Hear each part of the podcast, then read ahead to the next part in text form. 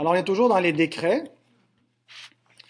Euh, on a vu le paragraphe 1, mercredi dernier, où la doctrine euh, du décret de Dieu est présentée, où on a vraiment euh, la, substance de cette, doctrine. il y en a des chrétiens au cours de l'histoire qui ont été mal à l'aise avec euh, cette doctrine. Encore aujourd'hui, je pense que des chrétiens de confessions différentes qui ne euh, sont pas à l'aise avec la façon que les choses sont formulées euh, au paragraphe 1. Et il n'y a personne qui est vraiment mal à l'aise avec un Dieu qui, qui décrète le bien.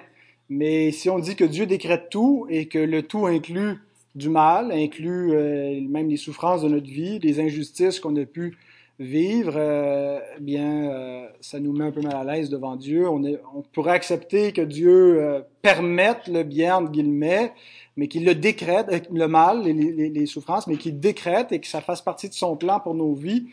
donc, tout le monde n'est pas à l'aise avec cette, cette idée-là. Et donc, au cours de l'histoire, il y a différentes euh, solutions qui ont été envisagées par des théologiens, par des penseurs chrétiens pour essayer d'expliquer les données bibliques.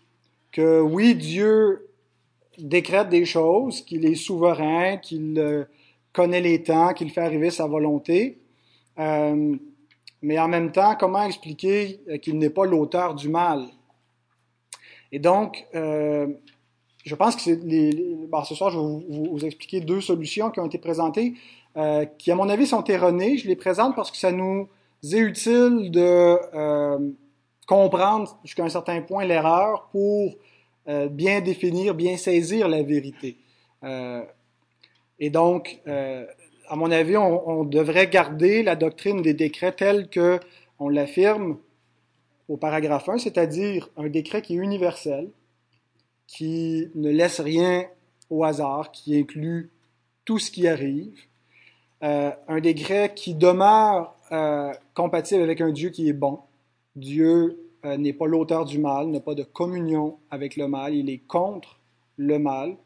Un décret qui est en harmonie avec la liberté des créatures et avec le cours naturel de la vie, ce qu'on appelle la contingence qu'un événement peut arriver et qu'un autre événement aurait pu arriver à sa place. Et que tout cela concourt euh, à notre bien, mais aussi à la manifestation de la gloire de Dieu, qui est le bien ultime visé. Donc ça, c'est la, doctrine qu'on devrait conserver, mais certains modifient un peu les données ici pour euh, donner ce qui leur apparaît une solution qui serait, qui serait préférable. La première solution, c'est l'idée d'un décret partiel. Donc oui, Dieu aura un plan. Dieu a un plan de toute éternité. Il décrète son plan, mais il ne décrète pas tous les événements qui vont se passer au cours de l'histoire. Il décrète seulement ce que lui va faire. Et euh, donc, ce n'est pas un décret universel, euh, c'est un décret partiel. Le problème, c'est que euh, Dieu ne peut pas décréter une chose qui soit incertaine. Pas? Si Dieu décrète une chose, c'est certain qu'elle va arriver. Et euh, parmi les, choses que Dieu a décrétées, euh, par exemple, il a décrété que Christ rachèterait l'homme au temps voulu. On lit dans 1 Pierre 1.20 que Jésus est l'agneau prédestiné avant la fondation du monde. Donc avant la fondation du monde, Dieu décrétait que son Fils serait l'agneau qui viendrait être immolé pour le rachat. Alors si ça c'est le plan de Dieu, est-ce que ça dépendait d'un événement incertain qui est la désobéissance d'Adam, qui est la chute? Euh, Dieu a décrété que euh, Christ rachèterait les hommes, ben, euh, ça dépendait finalement de, de ce que l'homme allait faire et ça dépendait de la chute. Euh, si Dieu a, simplement vu que la chute arriverait, qu'il a décrété que, en réponse à la chute, il enverrait un rédempteur, donc il a décrété euh, que Christ viendrait pour nous racheter, euh, Christ a été crucifié, n'est-ce pas? Il est mort, et sa mort est une mort qui est injuste. Il y a eu un procès qui est un procès impie, qui est un procès truqué, un procès avec des faux témoins. Euh, comment Jésus pouvait-il être crucifié, être condamné au milieu des hommes par la justice pour que s'accomplisse ce que Dieu a décrété, que Jésus serait l'agneau, il est l'agneau prédestiné qui devait être immolé. Comment pouvait-il être immolé s'il n'y avait pas ce procès impie, s'il n'était pas pendu au bois, condamné comme un criminel? Euh, il fallait qu'il y ait ce, cette condamnation. Et Acte 4.28 nous dit que les hommes se sont ligués pour faire tout ce que ta main et ton conseil avaient arrêté d'avance. Alors, Dieu a-t-il simplement décrété la mort de Christ sans décréter comment il serait livré et sans décréter que euh, il y aurait des péchés finalement. Judas a péché, euh, Pilate a péché, euh, le peuple juif a péché. À mon avis, il est beaucoup plus simple de reconnaître, comme Joseph le fait, Joseph vendu par ses frères, qui est un type de Jésus, vendu par ses frères, euh, qu'il y a une harmonie entre ce que Dieu décrète et la responsabilité des hommes. Ne vous affligez pas, dit Joseph, ne soyez pas fâchés de m'avoir vendu pour être conduit ici, car c'est pour vous sauver la vie que Dieu m'a envoyé devant vous. Qui l'a envoyé? Ses frères ou Dieu? Au verset 8, dans, dans Genèse 45, ce que je vous citais, verset 5, au verset 8, ce n'est donc pas vous qui m'avez envoyé ici, mais c'est Dieu.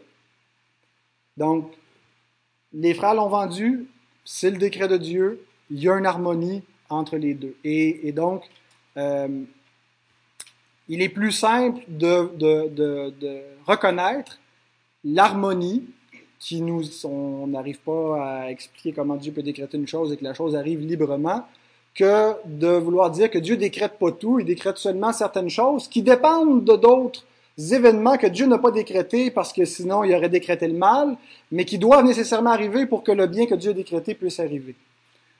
Euh, si Dieu décrète un événement, il décrète tous les événements nécessaires à cet événement. N'est-ce pas? Si on prend, par exemple, l'existence d'une personne, est-ce que nous sommes, nous qui existons, nous qui vivons, simplement le fruit du hasard? Ou est-ce que nous sommes le fruit de la volonté de Dieu? Est-ce que Dieu a voulu notre existence ou c'est une, existence qui est purement accidentelle? Psaume 139 nous dit, Quand je n'étais qu'une masse informe, tes yeux me voyaient et sur ton livre étaient tous les jours qui m'étaient destinés avant qu'aucun d'eux existât. On voit que la naissance de différentes personnes est annoncée d'avance dans les Écritures.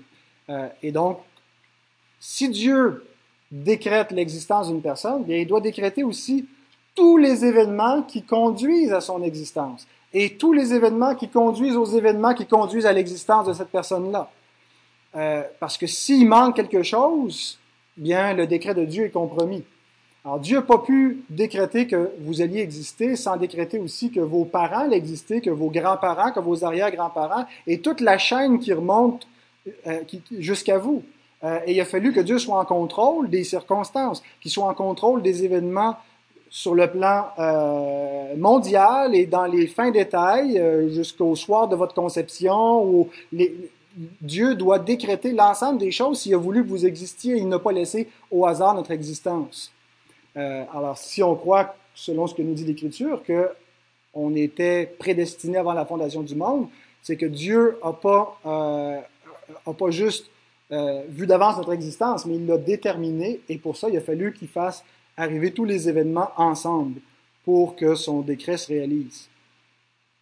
Alors, soit qu'il est le Seigneur de tout ou il n'est pas le Seigneur du tout. Hein, c'est un petit jeu de mots, là, vous pouvez l'apprécier. Le Seigneur de tout ou il n'est pas le Seigneur du tout. Parce que l'interdépendance des événements entre eux nécessite un décret universel. Si Dieu décrète une chose, il doit décréter toute chose, euh, ou Dieu ne décrète rien. Et ça, c'est ce que croient euh, les tenants du, théisme ouvert, que Dieu a tout laissé ouvert. Euh, il ne connaît pas l'avenir parce qu'il ne l'a pas décrété, puis il a décidé de ne pas connaître l'avenir, et donc Dieu ne contrôle rien. Pour que l'homme soit vraiment libre. Et donc ça, c'est la seule position cohérente. Si on veut pas que Dieu ait tout décrété, ben faut qu'il y ait rien décrété. Si on accepte que Dieu décrète des choses, ben faut qu'il décrète tout. La deuxième solution, euh, comme le décret partiel fonctionne pas avec un décret qui est muable, avec des événements certains qui dépendraient d'autres événements incertains, ça, ça, peut pas fonctionner. Euh, donc, pour la deuxième solution pour dire que Dieu a, tout décrété, mais en même temps n'a pas décrété le mal, c'est de dire que il décrète selon sa préscience. Dieu a décrété ce qu'il a vu d'avance. Dieu, dans l'éternité, a regardé dans le futur. Il a vu ce qui allait arriver, puis il a décrété ce qui allait arriver. Il a décrété, il a vu qu'Adam allait désobéir, il a décrété la chute. Il a vu euh, que les hommes allaient se liguer ensemble pour livrer son fils, il a décrété leur péché. Euh, il a vu que nous allions croire l'Évangile quand il nous serait annoncé. Il nous a élus au salut. C'est comme ça que l'arminianisme, la doctrine d'Arminius, explique la prédestination. C'est pas que Dieu nous a choisis, c'est que Dieu a su qu'on allait le choisir, et parce qu'il a su qu'on allait le choisir, il nous a élus. C'est ce que, c'est comme ça qu'on explique euh, l'élection. Alors, la question, c'est est-ce que Dieu a décrété ce qu'il a vu d'avance? Et c'est spécifiquement à cette question-là que répond le paragraphe 2 de la confession. Si vous avez vos confessions vos feuillets de dimanche dernier, le texte est là. Donc, chapitre 3, paragraphe 2 nous dit, Bien que Dieu sache tout ce qui peut ou doit arriver, quelles que soient les circonstances, il n'a cependant pas décrété telle chose parce qu'il l'a prévue comme future, ni parce qu'elle devait arriver en raison de conditions préalables. Donc, la réponse est non. Dieu ne décrète pas ce qu'il a vu d'avance. Mais euh, en fait, c'est le contraire. Il voit d'avance ce qu'il a décrété. Euh, donc, la première chose que le paragraphe 2 dit, c'est que bien que Dieu sache tout ce qui peut ou doit arriver, quelles que soient euh, les circonstances. Donc, Dieu sait tout ce qui arrivera et tout ce qui pourrait arriver. Est-ce qu'il pourrait arriver autre chose que ce que Dieu a décrété.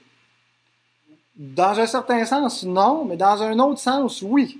Parce que Dieu a décrété une existence contingente. Il a décrété une existence qui allait se produire selon un cours normal et non pas un fatalisme. On ne croit pas comme les religions orientales à une espèce de fatalisme dans lequel on est emprisonné. On croit qu'on a une liberté. On croit qu'on exerce un libre arbitre, qu'on exerce une responsabilité. Et on croit que ça est en harmonie avec le décret universel de Dieu. Que Dieu a décrété toute chose, mais il a décrété que toute chose arriverait librement. Ça paraît contradictoire, c'est pas une, contradiction, c'est un profond mystère. Dieu a décrété tout ce qui arrive, mais a décrété que tout ce qui arriverait arriverait selon la contingence naturelle, avec des causes secondes, avec une possibilité. Et on a un exemple de ça dans 1 Samuel 23, euh, 7 à 13. Saül fut informé. Je vais vous laisser tourner. 1 Samuel 23.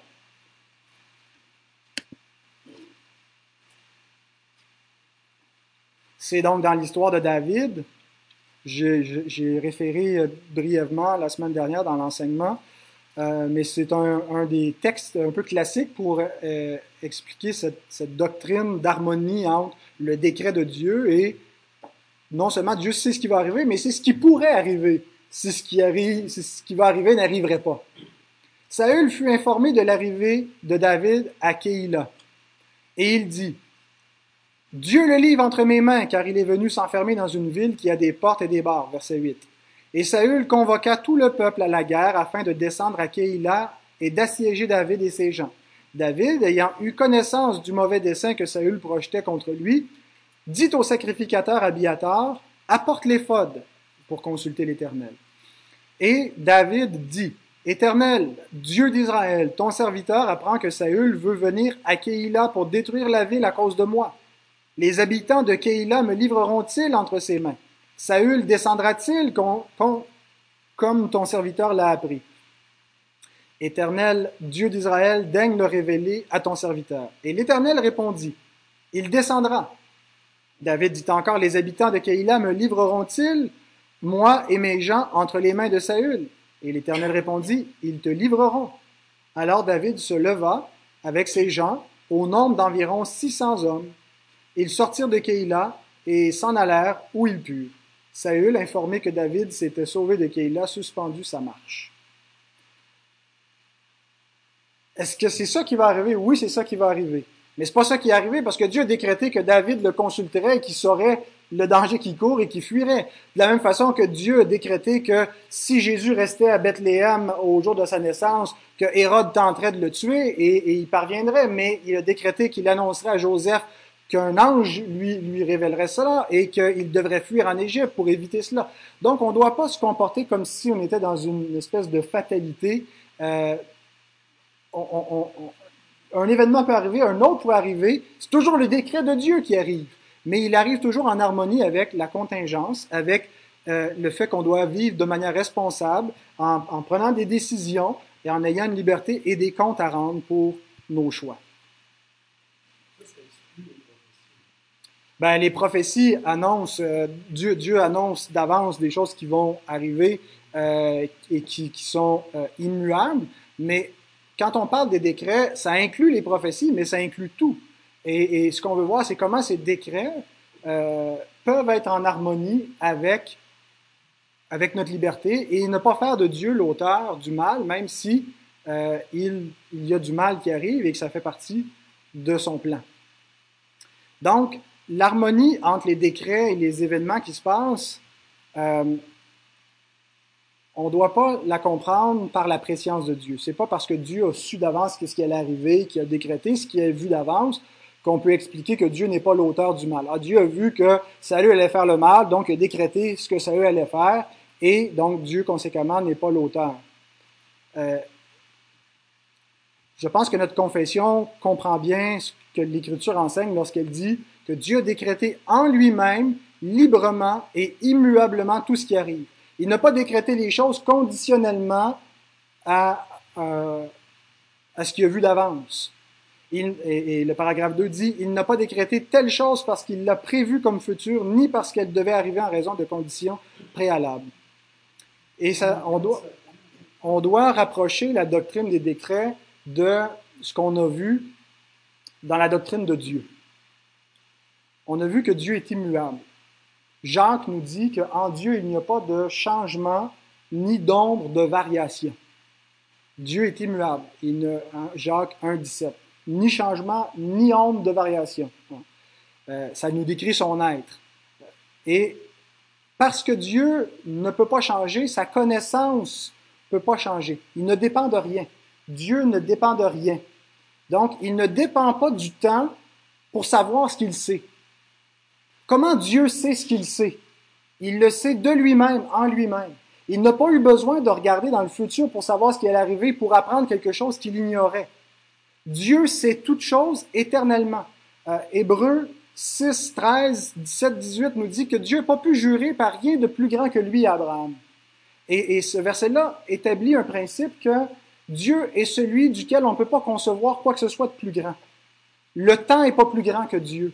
L'existence n'est pas plus grande que Dieu. Il n'y a rien qui englobe Dieu. Dieu est au-dessus de tout. Il n'y a aucun principe, il n'y a aucune chose qui peut, qui peut transcender Dieu. Et donc, parce qu'il n'y a rien au-dessus de Dieu et parce que Dieu ne peut pas changer, Dieu ne peut rien apprendre. Et donc, tout ce que Dieu sait, il le sait en lui-même, de lui-même, parce qu'il l'a décrété. Sa connaissance est éternelle. Pensez à cela. Nous avons une connaissance temporelle et finie. Dieu a une connaissance éternelle et infinie. Deux connaissances, on, on peut connaître les mêmes choses. Je veux dire, on connaît, on connaît les mêmes vérités, je connais mon nom, Dieu connaît mon nom. Mais Dieu le connaît de toute éternité. Tandis que moi, je le connais dans un ordre temporel et fini. Et euh, la connaissance de Dieu ne dépend pas des événements temporels. Dieu ne peut pas dépendre de rien. Dieu n'a pas pu rien apprendre en dehors de lui-même. Tout ce qu'il sait, il le sait parce qu'il a décrété toute chose. Et c'est ce qu'on apprend dans Acte 15, si vous voulez tourner. 17 à 18. En fait, c'est la fin de 17 et le verset 18. Le contexte, c'est euh, le rapport que les missionnaires, Paul et Barnabas, font devant les apôtres et les anciens de Jérusalem. Euh, et ils expliquent comment Dieu a ouvert la porte aux païens. Et donc, il est toute question du plan de Dieu qui est en train de s'exécuter, qu'on n'avait pas vu venir que Dieu ferait rentrer les païens, mais que finalement, euh, il y a une place pour eux dans l'économie du salut. Et lorsque Jacques parle, euh, il nous dit, vers la fin du verset 17, dit le Seigneur qui fait ces choses et à qui elles sont connues de toute éternité. Dieu connaît les choses de toute éternité. La connaissance de Dieu est éternelle. Et vous vous souvenez quand on a parlé de l'éternité de Dieu, c'est pas simplement un, un, temps qui finit jamais. C'est l'absence de temps, l'absence de séquence. Euh, Dieu est. Et donc, il n'est pas compris dans le temps. Et Dieu sait toutes choses depuis toujours. Il n'a jamais rien appris. Euh, il est éternellement, il sait tout ce qu'il sait depuis toujours. Comment le sait-il? Parce qu'il fait toutes choses. C'est par son décret que Dieu sait tout ce qu'il sait. Et sa connaissance ne dépend pas donc du temps. Dieu n'a jamais besoin de regarder dans le futur pour savoir ce qui va se passer, parce qu'il fait toutes choses par son décret éternel, et c'est comme ça que toutes choses lui sont connues de toute éternité. Alors, est-ce que Dieu a décrété ce qu'il a vu? Non, Dieu a vu ce qu'il a décrété. C'est par sa volonté que Dieu connaît tout ce qui arrive, parce que tout ce qui arrive est selon son décret. Comment donc n'est-il pas l'auteur du mal? Puisqu'il a décrété le mal, puisqu'il a décrété tout ce qui arrive. Il n'est pas l'auteur du mal parce que Dieu a décrété les choses d'une façon particulière. Il a décrété le mal sans être l'auteur du mal.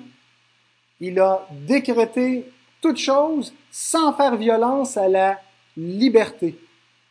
Comment c'est possible que Dieu décrète une chose qui va arriver, c'est certain, Dieu l'a décrété, et que ça soit en harmonie avec la liberté? Parce que Dieu l'a décrété. Dieu a décrété la liberté, Dieu a décrété la contingence. Dieu aurait pu décréter un monde où on n'a pas de liberté, où on est des robots, où on est des automates, mais il nous a décrété libre. Et, donc, le fondement de notre liberté, l'exercice de notre liberté prend racine dans son décret. Et donc, il y a un mystère profond. Euh, il y a quelque chose qui échappe à notre intelligence, et on va y revenir parce que c'est le point du dernier paragraphe, comment aborder cette question-là. Mais évitons de tomber dans le rationalisme, de dire, il y a une contradiction ici. Ma raison ne peut pas accepter si Dieu a tout décrété, ben, il est l'auteur du mal. Parce que le mal arrive, puis c'est Dieu qui a décrété le mal, donc Dieu fait le mal. Je peux vivre avec ça, mais Dieu est l'auteur du mal. Ben, la Bible nous dit le contraire. Il n'est pas l'auteur du mal, il n'y a aucune ténèbre en Dieu, il est contre le mal. Euh, alors donc, on pourrait tomber dans l'autre côté du rationalisme et dire, ben, à ce moment-là, Dieu n'a rien décrété, il a tout laissé libre et euh, ça ne fait pas partie de son plan, c'est un accident, et donc il n'est pas aussi souverain que vous voulez dire qu'il l'est. Il y a une parfaite harmonie entre ces deux choses qui nous paraissent contradictoires. On ne doit pas les séparer. On doit les affirmer toutes les deux par la foi et accepter que notre intelligence est dépassée. On est transcendé par la grandeur de Dieu, par la puissance de Dieu. Et la seule chose qu'on peut faire devant un tel être, c'est s'agenouiller, l'adorer. C'est reconnaître sa puissance. Et c'est là où Paul en vient quand, dans Romains 9, quand il dit Pourquoi tu contestes avec le potier il est maître de l'argile. Tout ce que tu peux faire, c'est dire gloire à mon Créateur, gloire à l'Éternel, le Dieu Tout-Puissant. Te, te, prosterner devant sa puissance, t'incliner devant sa majesté, ne pas oser rien dire pour euh, euh, penser de son conseiller, penser de plus sage que Dieu, dire à Dieu comment il aurait dû faire les choses. Qui a été son conseiller? Qui peut penser qu'il aurait pu informer Dieu de quoi que ce soit? Qui peut penser que s'il avait eu la puissance de Dieu, il aurait mieux fait que lui? Nous ne comprenons pas, et tout ce que nous devons faire, c'est reconnaître la gloire de sa majesté, sa puissance, euh, et, et l'adorer.